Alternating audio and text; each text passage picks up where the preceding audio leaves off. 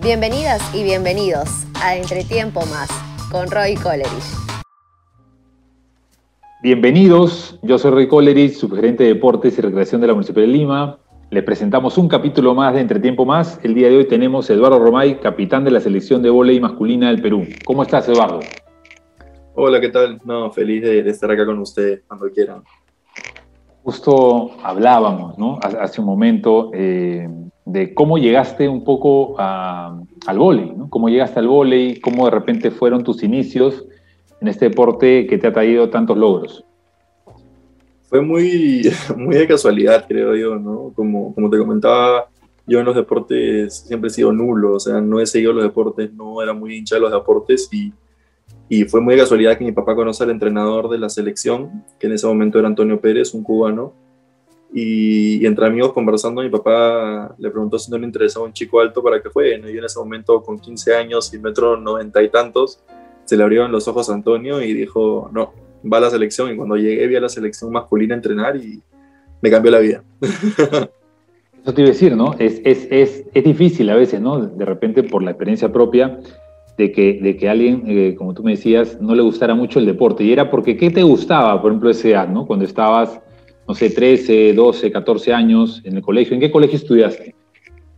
Yo estuve en primaria en el Inmaculado Corazón, luego en secundaria pasé a Santa María y a mitad me cambié a la Molina Christian Schools.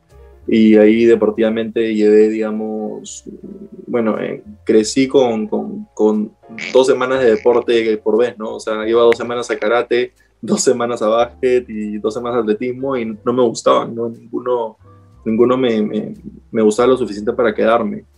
Entonces, ya hasta que, hasta que vi el vóley me impactó muchísimo.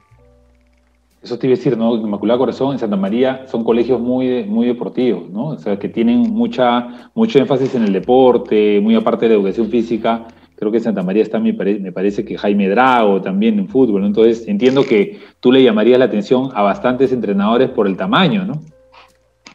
Sí, pero creo que lo intentaron y no lo lograron. a ver, y, y, en el momento, digamos, eh, volei en el Santa María no existía en esa época, me parece. Sí. O sea, me parece que es medio reciente con, con el profe Roger, que, que, que está en el regatas también, ¿no? Roger Salas. Correcto. Entonces, eh, me parece que llega después, así que no tuvieron ni la oportunidad ahí.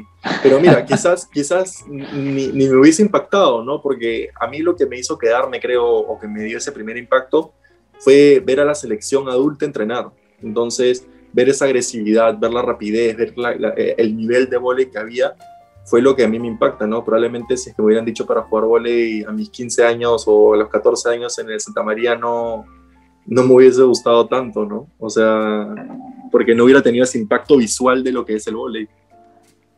¿Y qué tal en los estudios, Eduardo? ¿Cómo te iban los estudios ahí en, en tu colegio?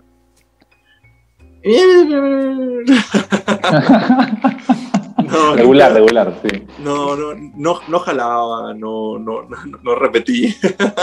Pero no te interesaba no, ser el, de repente el número uno, el número dos. Claro. En la unidad, es que en realidad no.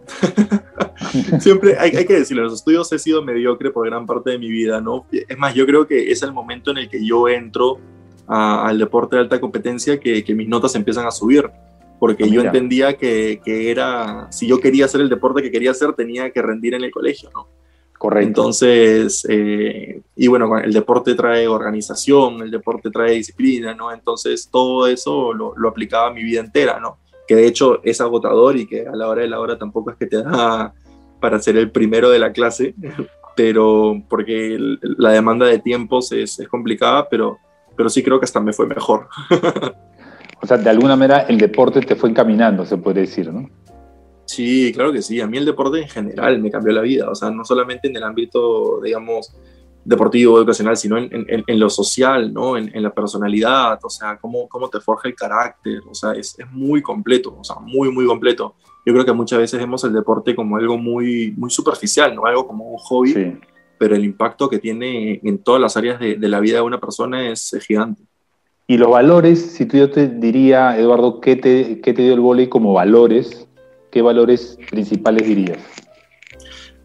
Justo mientras hablábamos ahora, me acuerdo perfectito que, que Espérate, es muy chistoso.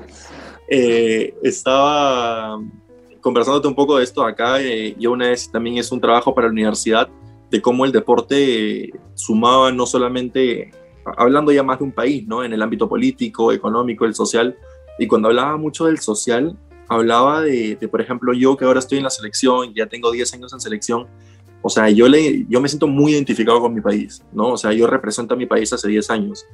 Eh, entonces, para mí es súper, súper importante el, el digamos, que, que, el país se vea lo mejor posible cuando voy al extranjero. Y eso se trasluce a cuando estoy en el país, ¿no? Y, o sea, por ejemplo, un, un, tema tan, tan simple pero tan importante como el de no botar basura a la calle, ¿no?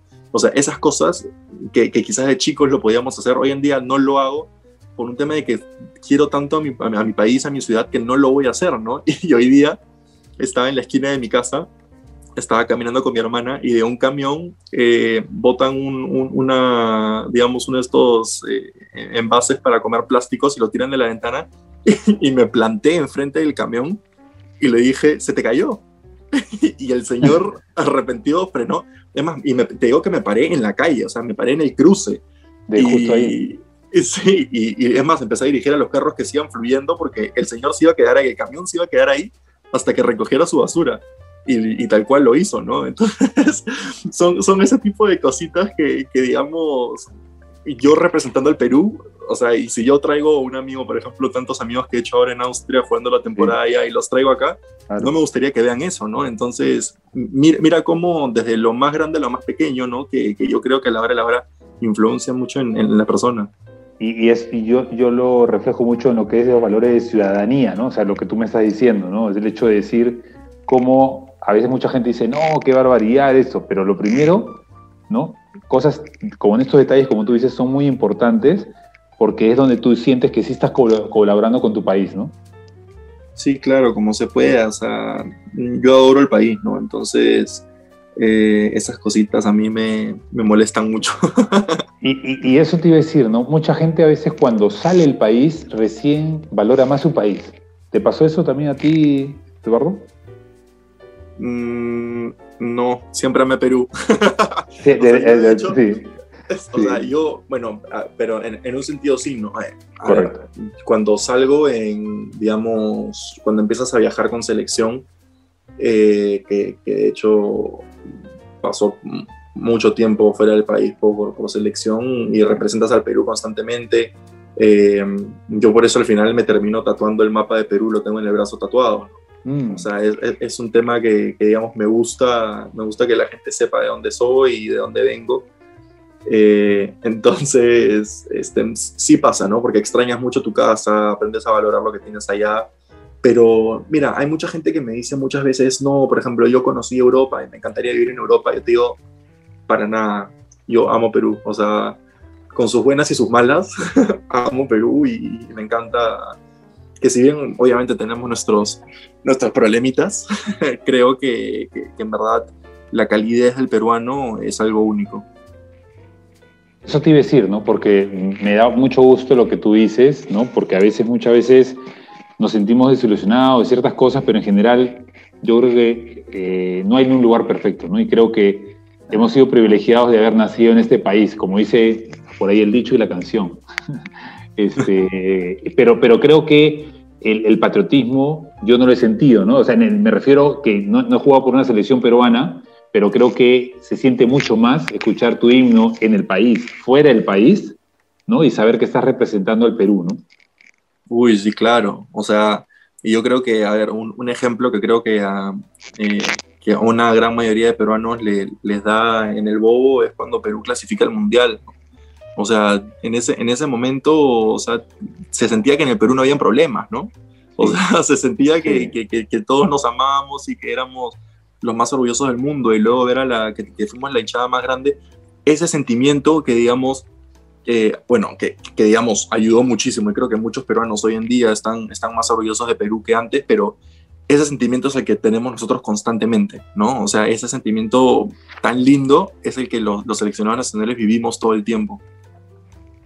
Sí, y, y, fue tremendo porque todo era positivo, ¿no? En ese momento no había peleas de, de, un taxista o, de un, de repente, una, una mototaxi que siempre salen en las noticias. En ese momento todo era perfecto, todos sonreíamos, todos salíamos felices a trabajar, la gente feliz en los supermercados. Eh, eh, realmente fue un ánimo tremendo. Yo decía, ¿por qué no siempre es así, no? El país, ¿no? ¿Por qué necesitamos estos, a veces, resultados deportivos o estos triunfos que entiendo tenían más de 36 años en el Perú, que decíamos muchos niños, escuchaba que su papá les decía, yo sí he visto a Perú en el año 82 este, jugar en un mundial, ¿no? Y los niños vivían con esa sensación de cuándo ver a su selección en un mundial, ¿no?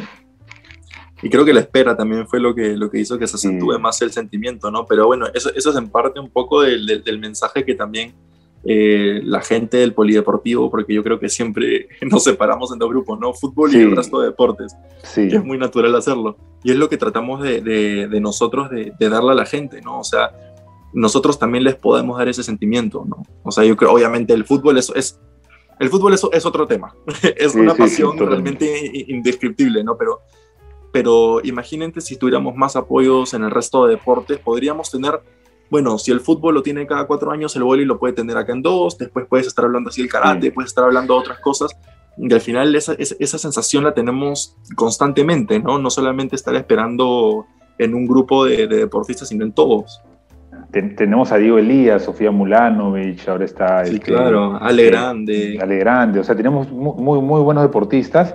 Y yo, bueno, tú estás estudiando comunicaciones, eh, yo también soy comunicador y siempre va el tema, yo siempre le decía a Patrick Espejo, que tú también lo debes conocer, le decía, ¿por qué cuando uno entra al deporte, primero te decían hacer polideportivo y después de un tiempo recién pasabas al fútbol?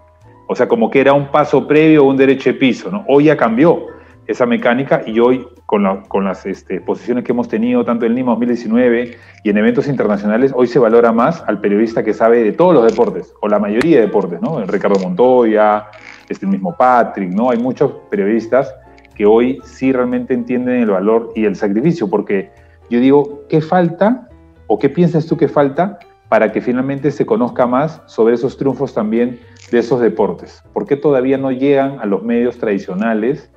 En poder tener estos mismos espacios que, el, que un fútbol, ¿no? Sin la, sin la crítica del fútbol, ¿no? sino simplemente como un tema de, de que se le dé más espacio al poli, ¿no? No, es, no, hay ninguna crítica al fútbol, o sea, es como yo te digo, o sea, en Brasil se dice que el deporte número uno de Brasil es el vóley, porque el fútbol es pasión. O sea, el, el, fútbol ya ni siquiera entra en la categoría, ¿no? O sea, es, es, es, es algo que, que, digamos, este, que, te hace cambiar un poco la perspectiva, ¿no? Y, y, y, en el polideportivo, por así decirlo, nosotros lo tenemos muy en claro. O sea, cuando hablamos de deporte no se puede hablar de fútbol porque te rompe todos los esquemas. Es imposible compararse al fútbol, es el deporte rey y, ahí se va a quedar, ¿no? Eh, pero sí podemos hablar de, de, un poco de cómo tratar de levantar a los demás deportes, ¿no? Que, Correcto. Que como te digo, jamás es comparable a, a algo como el fútbol. Eh, pero yo creo que es, es en realidad son muchas cosas, ¿no? Y es, y es digamos, un círculo que, que alguien tiene que, empezarlo y, y, en fin, y todos tienen que poner de las suyas. Pero, a ver, es como que yo te diga, al final tiene que haber interés de la gente, ¿no? Y para que haya interés de la gente, la gente tiene que enterarse, ¿no? Y para que la gente se entere, los medios tienen que hacerlo. Pero si la gente, pero si los medios, los medios tienen que, digamos, publicar las cosas y, y, hacer más notas y hacer que, que la gente lo conozca, pero para que la gente se interese, probablemente estos equipos, hablemos del mío, ¿no? O sea, tiene, tenemos que ganar, ¿no? Para que, para, que sean, para que sea noticia. Y nosotros, ¿cómo tenemos que ganar? Tiene que haber apoyo de la empresa privada y de la empresa, y, digamos, de nuestras federaciones, de la pública, ¿no? Entonces, para que haya este apoyo, tiene que haber, digamos, gente interesada y los medios tienen que compartirlo. Entonces, este, es, es, es, una gran conexión, es, una telaraña gigante que, que, al final, a mi parecer, alguien tiene que apostar, ¿no? Porque nosotros nunca vamos a ganar si no hay apoyo monetario, desgraciadamente. Y, y digamos, para que haya este apoyo, las empresas tienen que ponerlo, ¿no? Y las empresas no lo van a poner si es que no va a haber una retribución necesariamente. Entonces, es, es, es, un proceso muy complicado que, es muy lento. ¿Por qué crees que los deportes colectivos muchas veces no destacan en el Perú? ¿no? Son presupuestos mucho más grandes. Sí. Entonces es, es un tema muy complicado, ¿no? Pero yo creo que, a mi parecer, yo creo que, no sé qué tan, qué tan este, utópico puede ser, pero el, el Estado tiene que tener un canal que sea dirigido a los deportes y polideportivos. Tenemos suficiente de fútbol, ¿no? O sea, y yo, yo hablaba con la gente de CME, por ejemplo, de Movistar Deportes y les decía, pero ¿por qué no ponen la liga masculina? ¿Por qué no veo tenis nacional? ¿Por qué no veo badminton? ¿Por qué no veo estas cosas? Y al final dicen porque no hay plata, ¿no? Desgraciadamente, o sea, no es un tema de que, no es claro, no es un tema que no quieran ponerlo, ¿no? No es un tema que no quieran poner la liga masculina, sino que eh, si es que ponen esas cosas, al final el canal se va en quiebra. Es un negocio. ¿no? ¿No? Entonces, de buenas intenciones no vivimos. Entonces, yo creo que una idea genial podría ser que, de hecho, lo tiene Chile, es un canal del Estado dirigido a los deportes, ¿no? O sea, que, el Estado subvencione esto, que igual puede vender publicidad, pero que esté dirigido a por lo menos ver las finales de las ligas, los finales de las copas, los finales de, de lo que sea que haya en el mundo del deporte y que la gente pueda verlo sin la interrupción del, del, del, fútbol, ¿no? Que al final siempre es lo que va a ganar, ¿no? Si, por ejemplo, tú ves un, un noticiero deportivo, es, es, chistoso. O sea, una vez me dijeron, sí, va a salir una nota de ti, me hicieron la nota, todo, y me dijeron, el programa empieza a las 6, era de 6 a 8. De 6 a 7.50 era fútbol. Y luego sí. al final soltaron mi nota, un minuto, soltaron un minuto una nota de karate, un minuto una cosa y acabó, ¿no? Entonces, eh, es una chamba complicada, creo yo, para, para los medios deportivos tratar de, de, existir en, un mundo donde no, no, existe una demanda, ¿no? Entonces yo creo que una excelente jugada sería que el, el Estado lo pueda, lo pueda subvencionar. Y es muy bueno, ¿no? Creo que le he dado, le he dado unos tips a, a, las personas que nos escuchan y que hoy quieren hacer un programa de repente en redes, ¿no? Ahora que está muy de moda el Facebook Live y ciertas cosas que tienen un costo menor, eh, el tema del polideportivo y, los deportes, bueno, nosotros hemos incluido deportes no tradicionales, pero el basquetbol es un deporte tradicional, ¿no? Pero eh, que, entiendo se difundió mucho más cuando pasó la liga femenina del Círculo al Bonilla, ¿no? Hay una fuerte difusión, inversión del canal de Movistar Deportes para tratar de profesionalizar tanto la liga me parece femenina como la masculina, ¿no? Entonces eh, eh, hubo más inversión, derecho de televisión y creo que los equipos también pudieron mejorar en sus contrataciones y, y entiendo que algunas, eh, algunas jugadoras pudieron un poco depender un poco más del deporte y no tener el deporte como solamente un hobby, porque eso es lo que termina pasando con muchas personas que son muy buenos atletas y deportistas, pero, pero tampoco puedes, puedes dejar de vivir por el deporte, ¿no? Pasa muchas veces que se pierden muchos talentos por justamente la falta de oportunidades, ¿no? Sí, yo creo que en, en la actualidad hay, hay, muchas chicas del femenino que, que, que viven del vóley, ¿no? O sea, sí. y, y, qué suerte por ellas. Eh, el problema está en, en, en, que, digamos, esta época dorada del vóley, ¿no? Que estamos hablando de, hablemos de Seúl 88, ¿no? Correcto. Eh, que a partir de ahí creo que empezó, empezó a ir todo un poco más hacia, hacia abajo que, que a ver, de, de, medalla de plata olímpica creo que también es complicado, sí. solo hay un pasito más arriba, ¿no? Y estuvimos ahí al punto del oro, ¿no? Me yo tenía nueve años y no quería ir al colegio hasta que termine ese eh, quinto set, que no terminaba nunca con Rusia. Entonces, fue, fue pulso, ¿no? Que se ganó, digamos, esta, esta reputación. Pero mira, digamos, eh, el peruano le tiene mucho cariño al voleibol femenino, ¿no? O sea, si llenamos coliseos es por esta generación de oro que, que, que digamos, le creó una tradición de voleibol femenino en el, en el Perú. Correcto. Entonces, eh, mira, mira el voleibol es un gran ejemplo de, de, de, cómo podemos crear tradiciones deportivas, ¿no?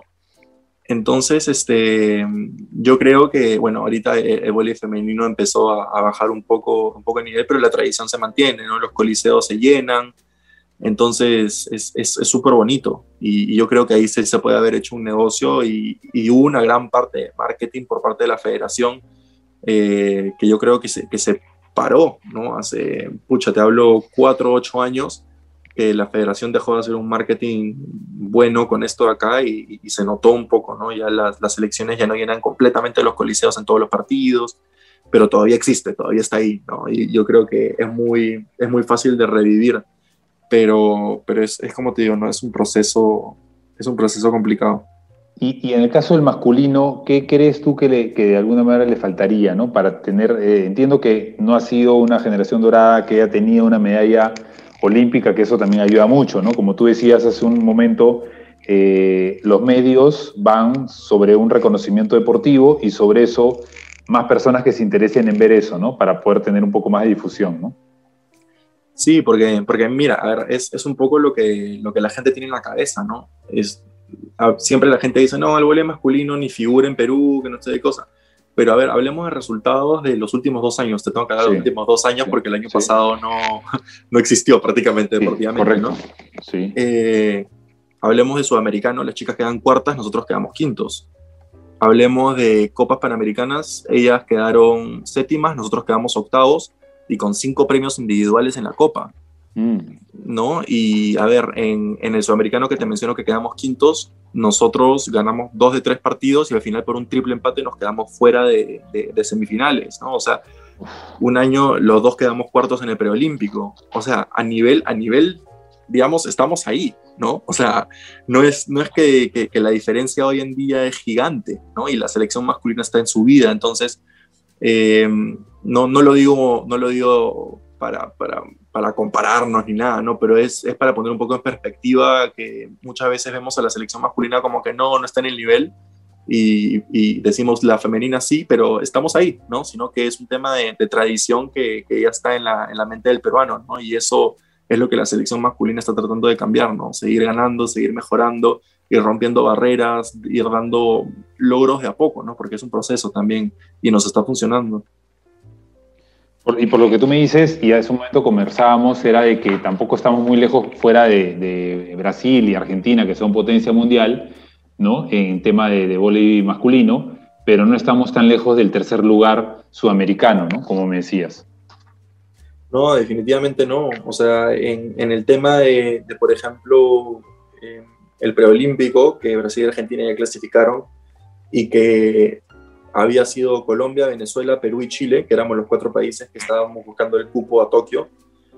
Eh, en el sudamericano que había pasado, había sido Perú le gana a Colombia, Perú le gana a Venezuela, pierde contra Chile. Chile le gana a Colombia, pierde contra Venezuela, le gana a Perú. Este, Venezuela le gana, pierde contra Perú, le gana a Colombia y pierde contra Chile. O sea, era, era, fue, digamos, estábamos yendo al preolímpico con, con un cuádruple empate, ¿no? O sea, podía ser cualquiera. Y, eso fue bonito. Yo creo que al final un tema de experiencia, en un tema de proyecto, nosotros no estábamos proyectados a Tokio, estábamos un poco más enfocados en París y se nos dio en el momento que, digamos, eh, pudimos competir por, por, este, por este cupo, pero no venía en proyecto. Pero al fin y al cabo era, era muy parejo, ¿no? No es que había un día de competencia que tú decías, ah, bueno, hoy día me toca contra Perú, no, o sea, no pasaba eso, ¿no? o sea, todos los días eran, eh, eran partidos que tenían que jugarse. Y eso es algo que hace mucho tiempo no le pasa a la selección masculina, ¿no? Sentir que los sí. otros equipos van a competir contra ti, ¿no? Es, es, eso es algo que hemos cambiado y me parece increíble. Y, eso, y, es, y entiendo que tú tienes atrás también, eh, entiendo como todo el equipo, también gente más joven y gente mayor que, que, está viendo que están pudiendo cambiar justamente esos resultados que antes era muy difícil tratar de competir, ¿no? Me refiero a nivel sudamericano. Y eso, es, eso es algo que, que tratamos nosotros de, de, dárselos a los más chicos también, porque eh, yo tengo 10 años en selección y ahora me parece que el proyecto que tenemos con, con selección, yo podría estar entre los más viejos, ¿no? Con 25 años. Entonces, más, yo digo 25 de los más experimentados. Entonces, eh, hay chicos que tienen 17 años y que la realidad que han visto de vuelo masculino es que vamos y, por ejemplo, como te hablo, la última Copa Panamericana, vamos y a 3-1 con México, a 5 sets contra Puerto Rico, que, es, que están entre dentro del top 20 del mundo, 5 sets contra Canadá, este, que le ganamos fácil a Trinidad y Tobago, que le ganamos bien a Dominicana, ¿no? Entonces, esas cosas para nosotros que hemos estado 10 años en el vóley, por lo menos yo que he visto el proceso de la selección, han sido cosas muy difíciles, ¿no? O sea, para mí perder ese partido contra México, por ejemplo, perder ese partido contra Canadá, nosotros terminábamos llorando, ¿no? Porque era, eh, digamos, nunca nos había pasado algo así, o sea, que, que, llegues a jugar a un partido tan parejo, un quinto set contra, contra una potencia mundial y que lo pierdas, ¿no? Entonces, es muy bonito porque estás creciendo, pero es muy frustrante en el principio, ¿no? Claro. Y, y, digamos, los chicos que tienen 17 años, la realidad que conocen es esa. Ah, Perú siempre vamos y le jugamos a 5 sets a Canadá, le jugamos a 4 sets a México, o sea, eh, nos vamos a 5 sets contra Puerto Rico. Entonces, creo que muchas veces eh, nosotros tratamos de, no, no te digo que, que, se crezcan, pero es lo que conocen. ¿no? Entonces nosotros muchas veces estamos constantemente diciéndoles como que, por si acaso, esto no es normal, ¿no? O sea, no es, no es una realidad que hemos vivido, o sea, aprécialo, o sea, aprende a vivir estos partidos con, con la relevancia que, que, hay del caso, ¿no? O sea, porque no queremos que, que tampoco crezcan eh, pensando que, que, no tenemos que ganarnos las cosas, ¿no? Se nos tiene que apoyar, sí, pero también las cosas se tienen que ganar, porque así es como uno las aprecia más y disfrutar, ¿no? Creo que es algo que yo siempre también digo acá en el equipo, que, que a veces uno se da cuenta que, que, lo disfruta cuando ves la imagen, ¿no? Que ya es del pasado, ¿no? Sí, claro, ¿no? O sea, si tú ves a la selección, eso es algo que me encanta porque cuando la gente ve a la selección de, de Perú jugar, simplemente la pasión que le ponemos a la hora de los partidos es algo increíble, ¿no? O sea, además me acuerdo en, en los Panamericanos en la transmisión eh, de, la, de la televisión, eh, me acuerdo que el comentario, mira, de muchos comentarios que, que llegó, pero uno de los comentarios que decían los, los, narradores, los locutores en la tele fue, ustedes preguntaban dónde estaba la pasión de los deportistas peruanos, están estos chicos. Y eso para mí fue, o sea, lo, lo, fue lo más bonito de todo, porque más allá de ganar o perder, era lo que queríamos transmitir a la gente, ¿no? Que estábamos dejando literal todo en la cancha y, y que se haya podido transmitir esa manera de cómo disfrutamos nuestro deporte, disfrutamos representar al Perú y que, y que la gente lo pueda sentir en la televisión, para nosotros eso no tiene precio, ¿no? Sí, sí, sí, y es, y es, lo que veo en las fotografías que también veo a la selección, ¿no? Que tú en la selección juegas con la 12, te iba a preguntar, pero en tu club juegas con la 7, ¿no? ¿Algo en particular? ¿Alguna cábala por ahí? No, yo juego con la 7 siempre. Siempre. Jugué, jugué con la 12 hace... Hubo un año que jugué con la 12 porque había alguien mayor que yo que jugaba con la 7 entonces, un poco por... Por respeto, por ya por respeto. Sí. sí. Eh, pero no, de hecho, de hecho, él sigue jugando en la selección, pero, pero me dieron la capitanía, entonces me dijo, mira Roma, yo, yo en verdad soy mayor que tú y podría pedirla, pero, pero tú como capitán, creo que tú como capitán y, y teniendo muchos más años por jugar volei, te, te, te, doy la camiseta, ¿no? Y fue un gesto súper bonito. Qué, qué, bueno, que es algo que, bueno, al menos yo que he pasado por el fútbol no, no he visto mucho, ¿no? Que habla, habla bien del grupo y habla, habla bien del manejo que hay dentro, ¿no? Que... Uy, y créeme que ha sido complicado llegar a ese punto, ¿eh? porque, porque, mira, para, para, que veas la magnitud del asunto, el, el, el, el con el que tuve esta conversación es con Francis Mendoza, y él es, este, él es opuesto, juega la misma posición que yo, y él jugó, él era titular, y luego cuando a mí me pasan a opuesto y empiezo a tener este proceso de cambiar porque yo jugaba de central, Correcto. paso opuesto y lo termino, eh, y termino siendo yo titular, él va a la banca, ¿no? Y, y, y mira, digamos, las, digamos, él tiene mucho en, en, esto y creo que muchos de los chicos lo, lo tienen, el, el, no sentir envidia o rabia de que, de que, lo sentaron, sino feliz de estar de que haya alguien que, que, que pueda hacerlo mejor o, o, que en ese momento lo pueda hacer mejor. Y yo siempre le he dicho, o sea, para mí es una calma gigante saber que, cuando empiezo yo o estoy jugando con selección o lo que sea, saber que estás tú en la banca porque entras y lo puedes hacer igual de bien. ¿No? Y, y, y, ese, y ese tipo de compañerismo, en verdad, ha sido muy complicado porque la selección masculina ha sido muy tóxica por muchos años. que me imagino que pasa mucho en los equipos colectivos, ¿no? Sí, sí. ¿Y algo, para algo en particular o simplemente situaciones que se dan? Digo. ¿Por la toxicidad o...? Sí, claro, claro, claro, sí, te decía eso, ¿no? Porque entiendo cuando tú llegaste, eh, te encontraste un grupo, ¿no? Cuando hace meses más de 10 años que estás en la selección, entiendo que viste muchos cambios, ¿no? Entiendo con el entrenador y también con el capitán, que es un poco el reflejo del entrenador dentro del campo, ¿no? Es un tema, creo yo, de egos, ¿no? A ver, vamos a hablar, vamos a hablar un poco, un poco fuerte. En, podemos hablar de que si es que tú estás en una selección nacional, obviamente viene con un orgullo, ¿no? Viene con sí, cierto, claro. eres, el, eres, estás entre los mejores jugadores del país. Del país. Y la, y la selección masculina, como creo que pasa mucho en los deportes colectivos, eh, no estábamos para nada. O sea, no, no, cuando íbamos a campeonatos no figurábamos, ¿no? O sea, literal, cuando tú viajabas era para hacer turismo, desgraciadamente, ¿no? sí, no podías Entonces, competir. entonces eh, ¿qué, ¿qué, valor tenía la, la, la, selección, ¿no? O sea, como deportistas, no había ningún apoyo de tus compañeros, o sea, tú lo que querías era jugar por estar en la cancha y destacar tú y poder decir que fuiste el mejor en el equipo peruano. Cuando al final colectivamente qué es lo que vale no tenía ningún valor, ¿no? O sea, no, no, no ganábamos.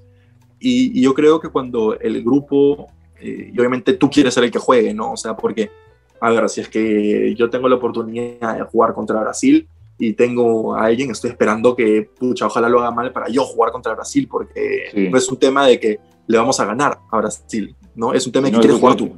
Que quién va a jugar, claro.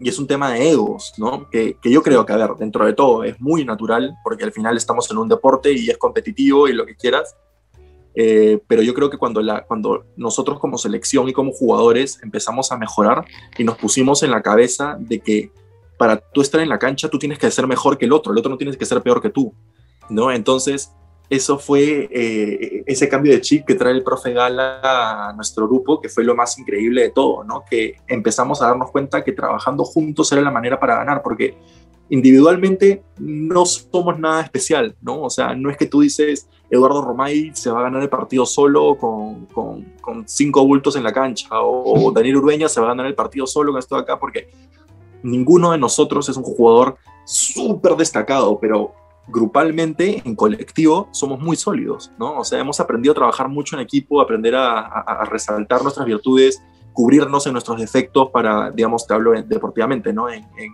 si yo no soy muy bueno defendiendo, tenemos un sistema para que yo defienda la menor cantidad posible. Hemos aprendido a trabajar en equipo para ayudarnos mutuamente y que al final los resultados colectivos lleguen. Y ese, ese trabajo psicológico lo ha hecho el profe Gala.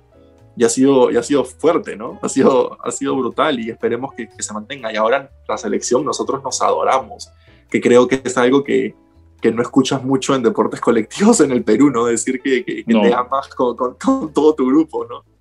Eso es, eso es, eso es muy bonito escuchar, Eduardo, ¿no? Porque, porque eso habla mucho de, la integración, de la identidad, ¿no? Que hay en el grupo.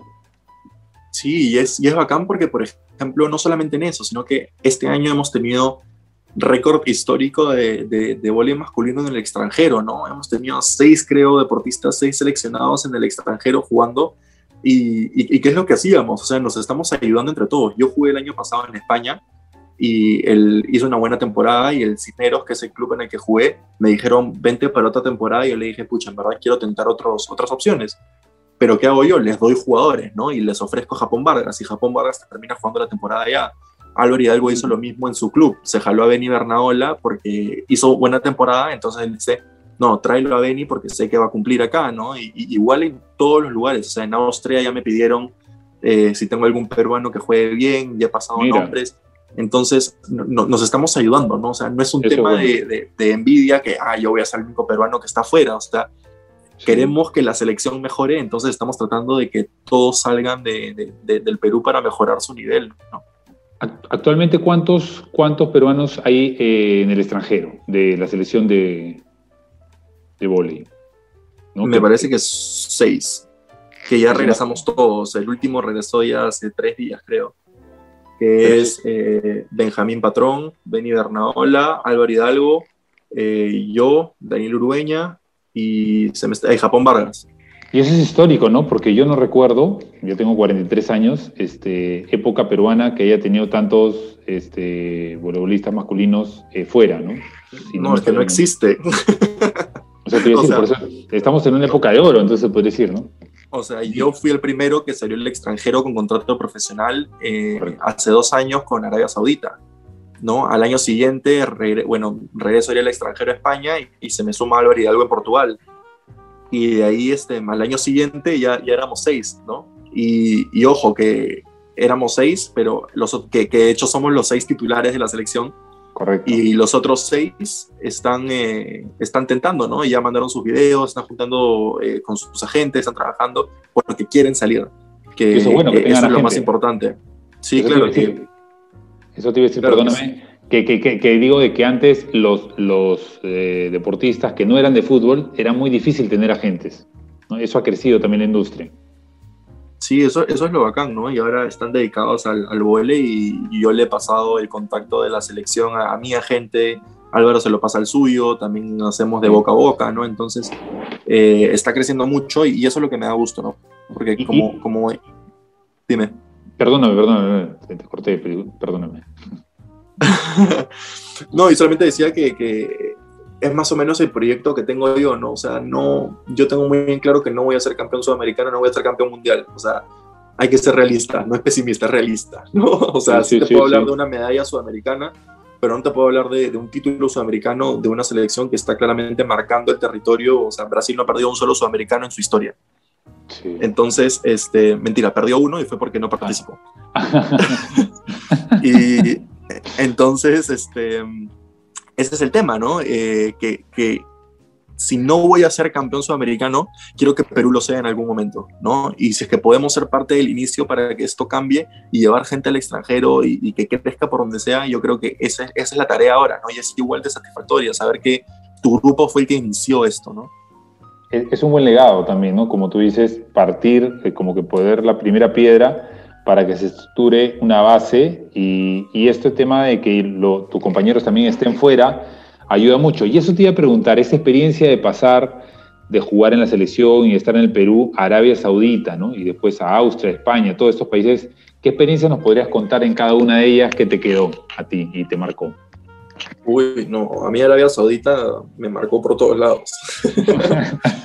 no solamente, a ver, fueron muchas cosas, ¿no? Primera vez que salí a jugar profesional, primera vez que, de, hecho, primera vez que me cambian de central opuesto, ahí, ahí es donde empieza el cambio, ¿no? Yo jugaba de central y me pasan a jugar de, de opuesto.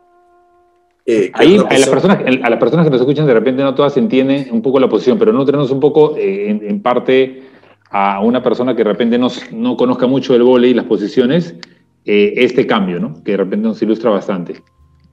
Claro, es, es eh, pasar de jugar al medio a atacar por la derecha.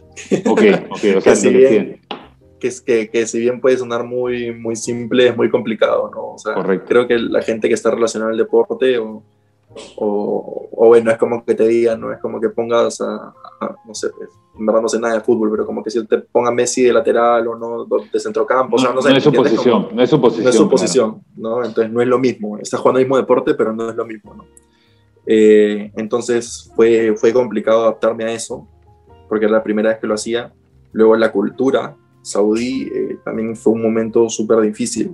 Es, la comida. Es algo, la cultura en general. La, cultura y la comida, yo digo, es, es, totalmente diferente a la que tenemos aquí.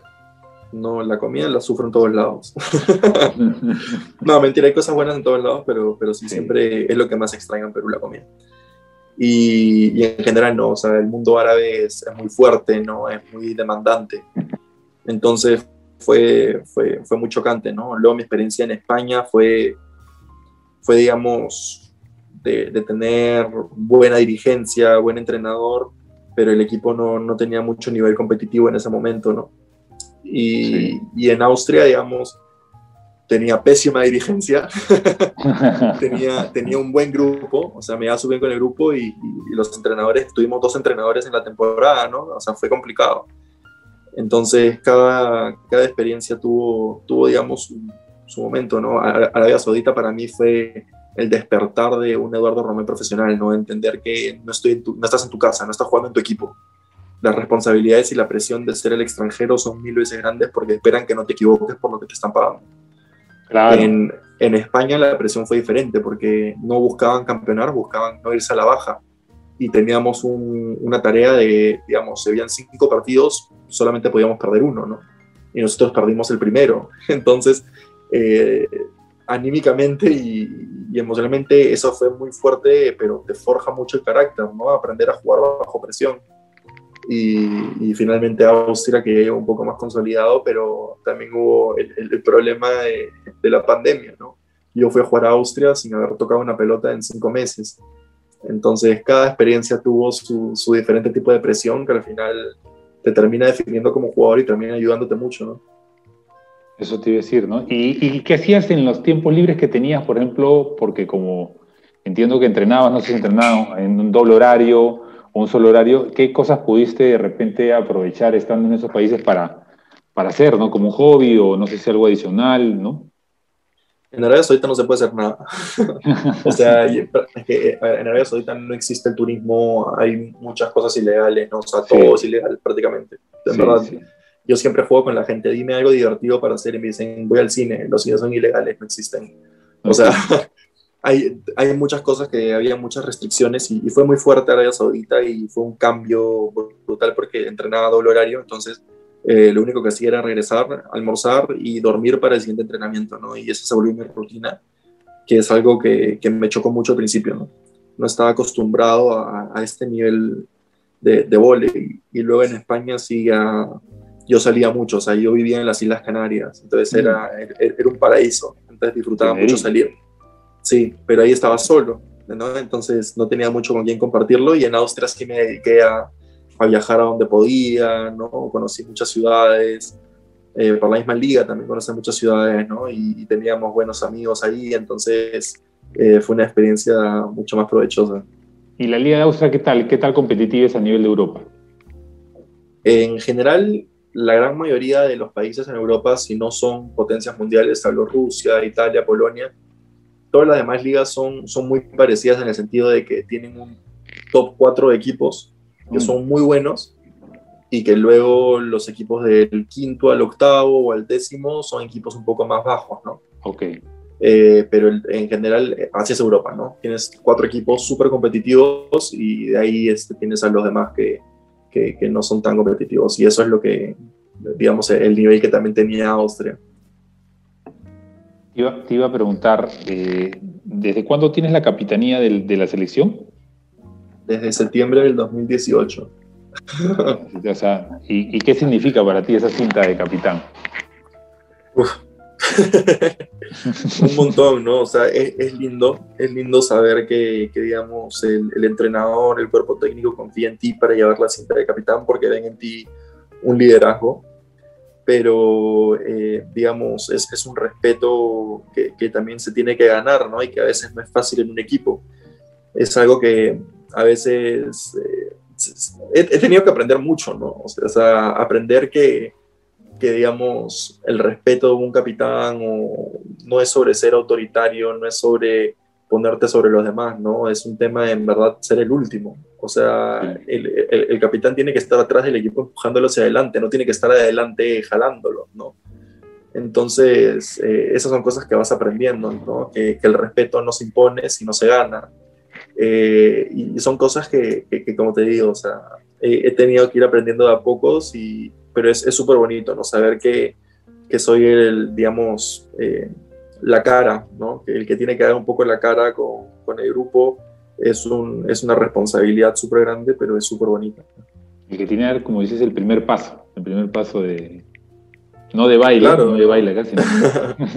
es, es, es, como te digo, ¿no? O sea, yo como capitán, eh, el primero que tiene que salir al extranjero soy yo, ¿no? O sea, el primero que tiene que, que, que buscar algo así para darle el ejemplo a los demás soy yo, ¿no?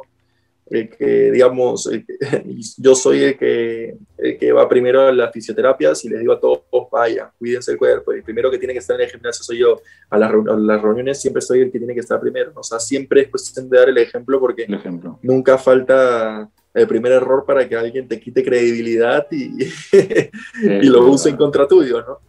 Eh, entonces es, es, eso, ¿no? Tratar de dar el ejemplo siempre y tratar de marcar el camino para los demás en, en, lo que se pueda y abogar por ello, ¿no? Al final yo estoy para eso, estoy para defender los intereses del grupo. Y, y eso te iba a decir también, eh, algo que me, me, olvidé hace un momento, alguna anécdota eh, de tus viajes también en, que hayas tenido, no sé si en el aeropuerto, de repente alguna, alguna que nos puedas contar. Que relacionada que a, a, a la general, capitanía. No, no, no. O sea, en general entiendo, entiendo con sea selección o no, que hayas tenido de repente por la selección, o sea en los clubes que has estado, ¿no? Alguna anécdota por, que siempre nos pasa a veces cuando uno viaja, ¿no? De situaciones a veces personales o, o finalmente deportivas. Uy, que no me ha pasado cuando estaba en. cuando estábamos. Me acuerdo que perdimos una el vuelo en México eso fue súper chistoso, ¿verdad?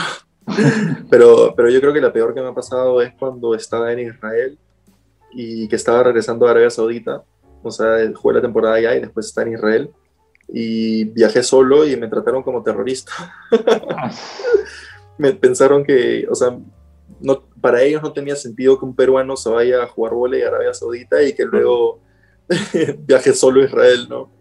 Claro. Y, y, yo el dinero que, que, gané allá no lo transferí, ¿no? Me lo llevé en efectivo. Entonces, había, había muchas cosas sospechosas. Eh, ahí nomás. No, me, me, interrogaron cuatro horas en Israel, en el aeropuerto, con la policía. O sea, fue, Mismo Tom Hanks, mismo, Tom Hanks en la película El Terminal. no, fue terrible, fue terrible. O sea, que me escoltaban armado a todos lados, me pusieron un sello en el pasaporte de que me chequearan porque podía ser posible terrorista. O sea, me, me trataron de hasta decir, que me trataron de, de, sacar, digamos, si es que tenía algún negocio de armas con Irán. O sea, o sea yo, yo en verdad la pasé mal en ese momento. claro, ¿no? La situación, pero te hicieron sudar frío, como se dice, ¿no? Sí, no, ahora es ah. súper chistoso, pero en ese momento, sí fue... Sí, claro. Sí, y es claro, y complicado porque inclusive el idioma, ¿no? O sea, también este entiendo que... y, a pesar de que no tengas nada, digamos, o sea, eres inocente, igual te pones nervioso y eso se ve sospechoso, ¿no? eso, es lo, eso es lo anecdótico, ¿no? Porque sí, a los que no hemos viajado, a mí pasó también igual en Atlanta, ¿no? Este, quedarme en Atlanta y el vuelo no salió, era stand-by y me dijeron, no, ya vuelvo mañana, ¿no? Mañana, ¿dónde mañana? Si yo no venía solamente de paso, esperaba y viajaba a Lima, ¿no? Y me dijeron, no, quédate. Por ahí, de las cosas de la vida, me había acordado que tenía una tía muy lejana en Atlanta, ¿no? Que me hospedó, gracias a Dios, ¿no? que no me quedaba a dormir ahí en el aeropuerto. Pero entiendo que lo tuyo fue mucho más complicado, porque, ah, pero yo viajaba, me acuerdo que interno, pero entonces yo tenía, este, yo decía que era peruano y no me creían que era peruano, pensaban que yo que alguna vez tenía otra nacionalidad, ¿no? Que eso también de repente te ha podido pasar cuando has viajado, que te crean que no, no, no, no te relacionan con el Perú, ¿no? De hecho, esa fue una de las grandes razones por la cual decidí tatuarme el mapa de Perú en el brazo. Eh, yo me siento muy identificado con el país y me pasó en Chile, que estábamos haciendo la cola y estaban poniendo chilenos de un lado y, peruanos del otro, o, extranjeros del otro. Y se me acerca una chica y me dice su pasaporte y yo le digo, mientras lo buscaba, me dice de qué nacionalidad eres y yo soy peruano.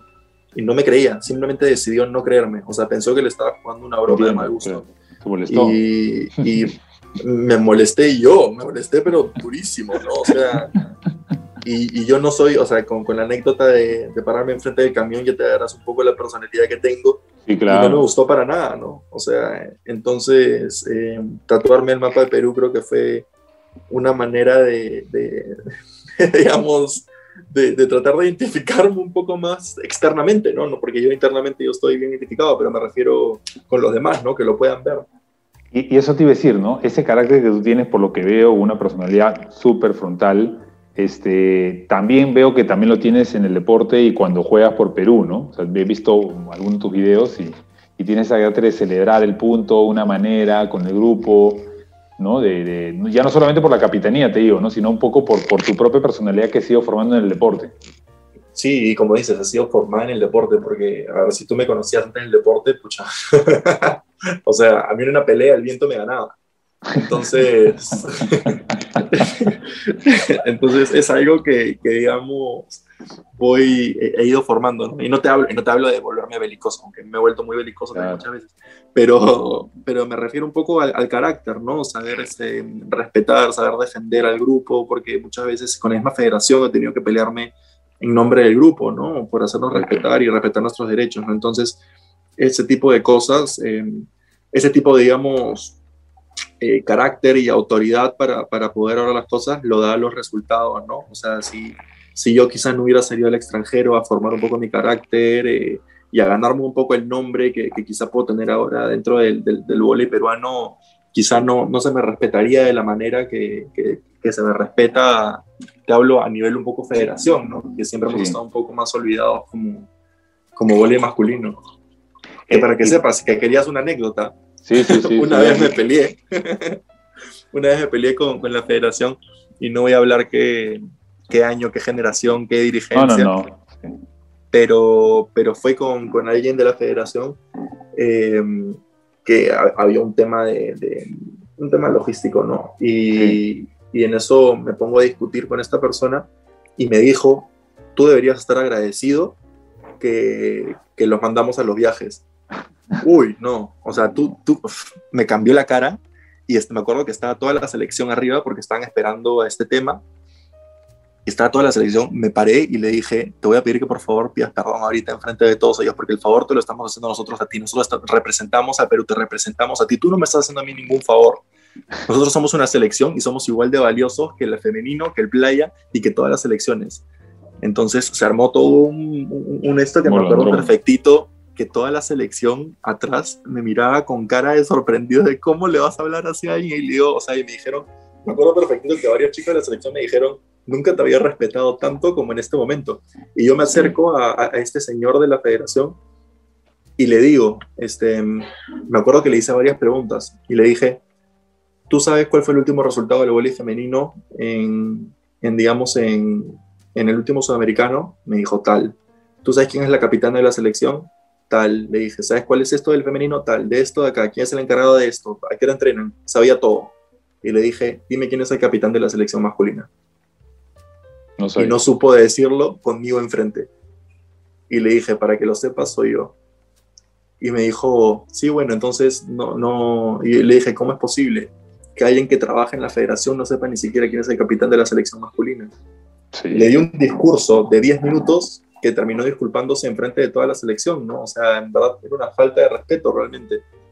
Entonces, ese, ese es el tipo de, de, persona que me toca ser a veces, ¿no? Que luego me ves en redes sociales y dices, no, este es, este es un payaso, ¿no? Pero... Eso, eso, eso, te iba a decir, en el TikTok, en el TikTok con el baile, dije ahí. Pero eh, eso es lo que dicen, ¿no? ¿Cómo puede ser que el capitán de la selección sea tan payaso? Pero no, creo que la gente no ve el detrás de escenas del carácter que tengo. Eh, y, y, es otro, y es otro, como dicen siempre, hay que tener, depende de dónde, estés, ¿no? Dónde estés situado y, qué amerite, ¿no? Creo que eso es lo correcto. Eso, es lo, eso es lo bacán, ¿no? O sea, yo creo que eso es algo que tuve que aprender y muchas veces me pudo haber llevado algún comentario de qué inmaduro que puede ser, ¿no? Y, y yo siempre aprendí que la madurez no es ser serio, ¿no? La madurez es hacer lo correcto en el tiempo correcto, con la gente correcta y a la hora correcta, ¿no? Entonces, eh, no, es un tema de que una persona madura es la persona que todo el día está con terno y todo, el tiempo es serio, ¿no? O sea, yo puedo ser un payaso en el tiempo que puedo ser un payaso, ¿no? O sea, puedo reírme en el momento que puedo reírme, pero cuando tengo que ser serio o tengo que entrenar o tengo que hablar con, con alguien, tengo que hacer una entrevista, hay momento para todo, ¿no? Y yo creo que eso es lo que define la madurez, saber cuándo hacerlo y, y de la manera. Y eso te iba a decir, ¿cómo, ¿cómo has podido ser esa etapa en la poder llevar tu carrera profesional de comunicaciones, también que hablamos hace un, rato, y el deporte, ¿no? Competitivo, ¿no? Agotador. Malanecida, eh, supongo también. Sí, no, lo, digamos, siempre he llevado a la par esto acá, pero cuando, con, digamos, hay este momento en el 2017-2018 donde nos empezamos a profesionalizar un poco más como selección, y que ya demandaba mucho más de mis tiempos, ¿no? Entonces, eh, porque en ese momento, cuando yo acabo el colegio en el 2012 y estuve en el 2013, 2014, en fin, eh, lo pude llevar muy, muy de la mano, ¿no? Tenía un entrenamiento diario, o sea, tenía mi vida normal de estudiante y al, final del día estudiaba dos, eh, perdón, entrenaba dos horas.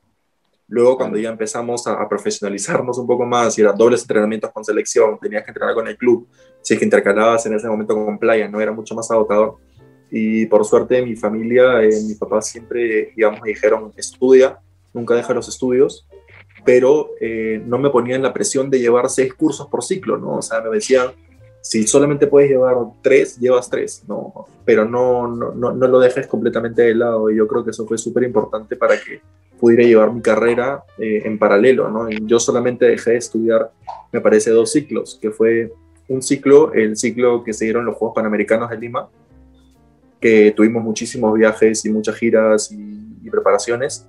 Y el otro fue cuando me fui a jugar a Arabia Saudita porque regresé después de, de, la fecha de matrícula, ¿no? Entonces, eh, es agotador, es agotador realmente, o sea, te desvelas, trabajas y peor cuando tienes trabajos grupales porque tus tiempos nunca van con los de los demás. Claro. Eh, pero, pero que se puede, se puede. Y, y, por ejemplo, si tú dijeras, que le tendrías que poner, o sea, la, primera antes que me olvide, perdón. ¿Para cuántos años tenemos a Eduardo Romay eh, en la selección, ¿no? ¿Crees tú? Uy, los que se pueda. o sea, hasta, hasta que les sirva. yo creo que bastante, yo creo que bastante. Pero, pero digamos, un, un, promedio yo creo que es bien cuidado hasta los 35, ¿no? Correcto. Entonces, si se puede, sería increíble, ¿no? Cumplir retirarme con, porque yo empecé a los 15, ¿no? Entonces retirarme a los 25 con, con, 20 años sería, sería bonito, ¿no? Bastante, bastante, o sea, comenzaste bastante joven, ¿no? Y eso te iba a decir, y, si tú tendrías que titular un libro o un título de una película que sea sobre Eduardo Romay, ¿cómo lo titularías? En pocas palabras. Ah, ah no, no sé. Eh...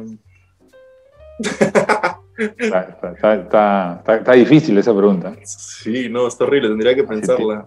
Tipo entre titulares, así cuando daban en, en CMD, al final jugaban con titulares y ponían un titular, ¿no? Eh, el, largo, el, largo camino, el largo camino de Eduardo, ser, no sé, ahí estoy jugando. Siempre, siempre, de hecho yo siempre decía que un día quiero hacer este stand-up comedy y, y, siempre dije que se iba a llamar dos metros sobre el suelo. eso, está, eso, eso, está, bueno. Bueno, tú sabes que Ginobili también sacaron su, su, autobiografía, creo que una o dos, este, muy buena, ¿no? De la inspiración que, que él, él, tenía. Y eso te iba a decir también del tema de, del psicólogo, ¿no? De los trabajos de psicólogo eh, dentro del deporte, ¿no? La psicología. Uf, yo le meto durísimo eso. a mí, yo, yo trabajo con la, con la psicóloga del, del IPE, que es la del Team Perú, con Ángela hace ya dos, años, ¿no? Eh, que, que, es algo que la psicología deportiva es algo que, digamos, yo creo que el peruano muchas veces, eh, bueno, aparte de que en la cultura deportiva del Perú no está el psicólogo, es algo, digamos, nuevo. Fuera de eso, creo que el peruano es muy orgulloso para aceptar que necesita un psicólogo. Entonces, son, son y, dos y el entrenador también más, el entrenador también, perdóname, que también el entrenador, al menos en el caso del fútbol, también le costaba. Él decía, yo, yo no necesito ningún otro profesional, para eso yo, yo estoy acá, ¿no? Como un tema de ego. Sí, sí ¿no? Y, para mí ha sido increíble este, poder trabajar con, con psicología deportiva. A mí me ha ayudado muchísimo, ¿no? Y este, porque todos tenemos presiones, todos tenemos ansiedades, todos tenemos estrés, ¿no? Y, y, para eso está la psicología, para entrenar la cabeza, ¿no? Entonces, este, yo sí estoy súper feliz ya con, con Ángela hace buen tiempo, ¿no? Que me acompaña hoy porque si no, si no es presencial es virtual. Entonces, este, es bacán. Y yo hablé con el profe Gala, el entrenador de la selección, y le dije, yo creo que debería ser requisito que todos pasemos por psicología deportiva para estar en este equipo. Y, me dijo, estoy de acuerdo, ¿no? Y Ángela fue un par de veces a la selección a hacer este, trabajos grupales y en fin, ¿no? Y ya el que quería podía tener un seguimiento un poco más individual, pero es algo que, que por lo menos en la selección masculina estamos tratando de, meter, ¿no? Que la gente le quite un poco los, los estigmas a, la psicología. ¿Y, y cómo eh, todo deportista siempre tiene algo en el que descarga ese estrés, esa tensión? A mí me pasa a veces con la lectura, algunos libros deportivos, o ver películas, o salir a correr. En tu caso, ¿cuál es, cuál es lo que te un poco te desconecta del mundo o del día a día y, y, te motiva ¿no? a seguir? Uy, mi familia, de todas maneras. O sea, yo, sea lo que sea, familia, o sea, nosotros somos muy, muy cercanos, ¿no? Entonces, a juegos de mesa o, a, cocinar algo juntos, ¿no? O sea, eso es lo que, lo que digamos, libera un poco ahí el, la, atención y es por eso que creo que muchas veces estar afuera es tan difícil, ¿no? Porque no está cerca la familia. Eh, entonces, es, es, distinto, ¿no? Y, y, eso por lo menos a mí es lo que me da y por ejemplo, o sea, ahora que mi familia ya se ha vuelto hasta conocida por las redes sociales, este, hacer TikToks, o sea, divertirnos, hacer cosas grupales, o sea, a nosotros nos encanta. Qué bueno, los, los, los has este, llevado al mundo digital. Sí, sí, sí, sí, pero y ahora ya lo aceptan. Al principio se, se, negaban, se hacían los que no querían. Hoy en día, ¿cómo piden canje? No mentira. ¿Qué te iba a decir? Eh, algo, algo para terminar, Eduardo, eh, eh, que podamos decirle de repente a los chicos, a las chicas de, nuestras escuelas deportivas o que finalmente están comenzando por ahí a hacer alguna práctica de deporte, algún mensaje que tú le puedas dar a ellos que, puedan tener un poco en este camino, porque muchas veces se conoce ¿no? al deportista, vuelvo a decir, de, de, los méritos del deportista, pero no todo el sacrificio que hay que hacer para poder llegar ese, a ese rendimiento. ¿no? Sí, no, que, que, el camino es difícil, ¿no? O sea, es, es harto trabajo, es bien complicado, pero creo yo que en verdad, si es que es lo que te gusta, es tu pasión, es, digamos, el, deporte, sea el voleibol, sea el fútbol, sea lo que sea, es tu pasión, lo vas a hacer feliz, ¿no? Y, todos esos problemitas y lo difícil que es, se aligere un poco, ¿no? Pero que, que, no piensen que es un camino sencillo, ¿no? Que no se rindan, porque hay muchas veces que pensamos que hemos llegado a nuestros límites y a veces nuestros límites son un poco nuestra propia cabeza.